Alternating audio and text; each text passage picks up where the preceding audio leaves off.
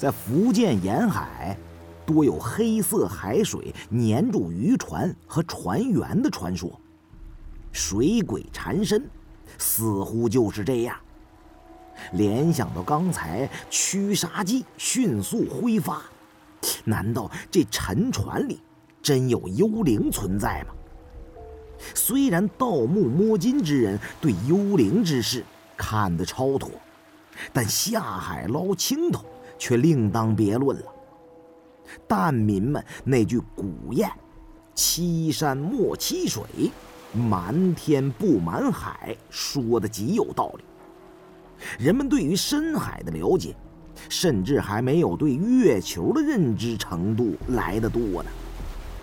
海底是个神秘莫测的环境，摸金校尉那套手艺在海里就玩不转了。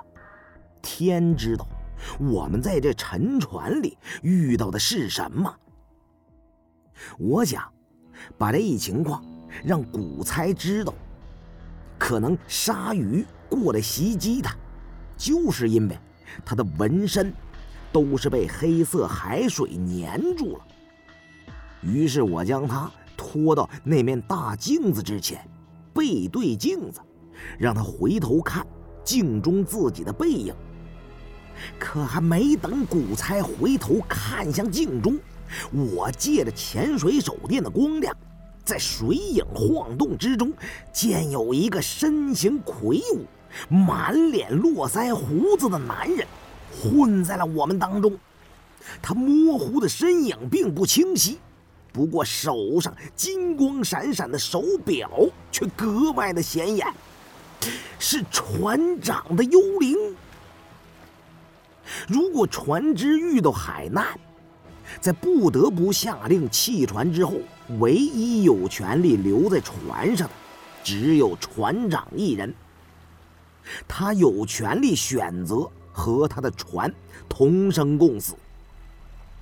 以往听到那些关于幽灵船的传闻，也大多是船长死后不肯离开他视为生命的船，时隔多年，他的亡魂。